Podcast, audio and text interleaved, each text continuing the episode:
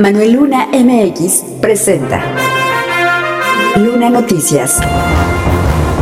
Compartimos conocimiento. Eh, a, lo largo de este año hemos recibido más de 23 solicitudes. Eh, ya se realizaron las 23, si no me equivoco. es decir, el OSFEM ya abrió esas auditorías. Compartimos conocimiento en gran medida. Es algo que veníamos pidiendo desde hace mucho tiempo. Estamos trabajando muy de la mano con el magistrado Ricardo Sodi. En Whisky Lucan ya estamos habilitando el espacio. Luna Noticias. Gracias por compartir. www.lunanoticias.com Síguenos en Spotify. Estatal.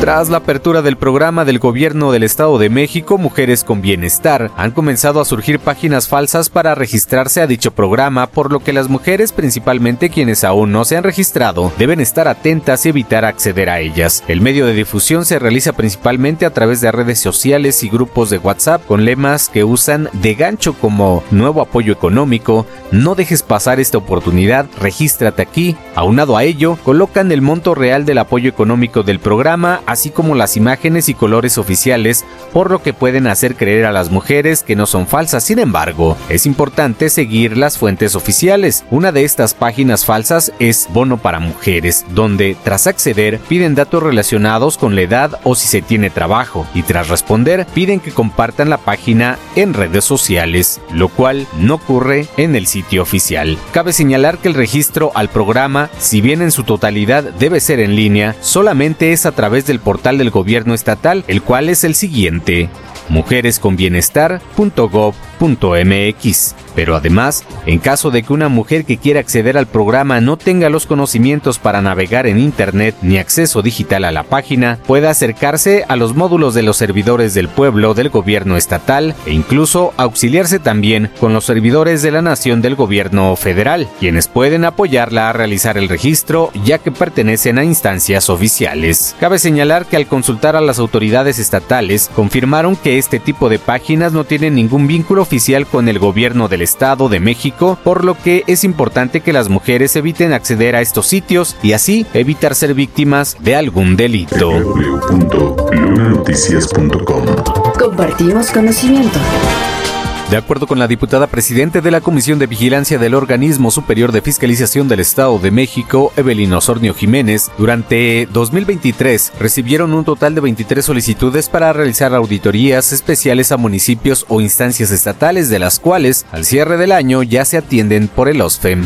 Eh, a, lo largo de este año hemos recibido más de 23 solicitudes, eh, ya se realizaron las 23 si no me equivoco, es decir, el OSFEM ya abrió esas auditorías, sin embargo, como no ocurren el mismo periodo, periodo que corre el programa anual, bueno, los resultados se van dando, podría decirse un poco a destiempo, ¿no? Estas auditorías, recordó, al ser especiales, no están contempladas en algún programa anual, sino que pueden corresponder a algún año en específico según el interés de quien haya realizado la solicitud.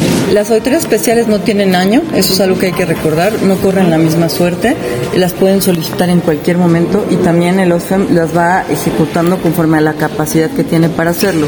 El 80% de ellas afirmó se realiza a municipios y el otro 20% corresponden a entidades del gobierno estatal, mientras que en su mayoría son relacionadas a obras o desempeño. www.lunanoticias.com Compartimos conocimiento. Síguenos en Castbox. Municipios.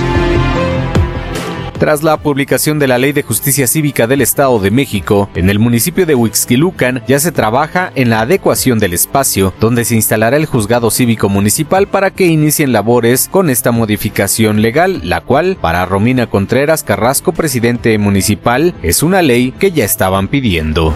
En gran medida, es algo que veníamos pidiendo desde hace mucho tiempo, estamos trabajando muy de la mano con el magistrado Ricardo Sodi.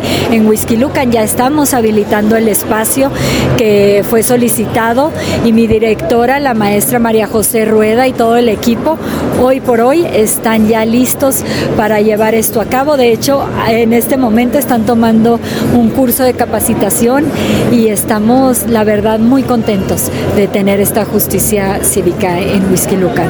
Entre las coincidencias que se han tenido con el titular del Poder Judicial del Estado de México, se encuentran la necesidad de tener una justicia de forma forma pronta y expedita, además de agregar que también es indispensable. Esta ley contempla la existencia de un espacio especial para que exista el juzgado cívico municipal, en el que debe de hallarse un juez cívico, un secretario cívico, una persona facilitadora, médico, psicólogo y policía de custodia, ya que la ley está enfocada en fomentar la convivencia pacífica y el respeto entre los ciudadanos. www.lunanoticias.com Ya tienes conocimiento.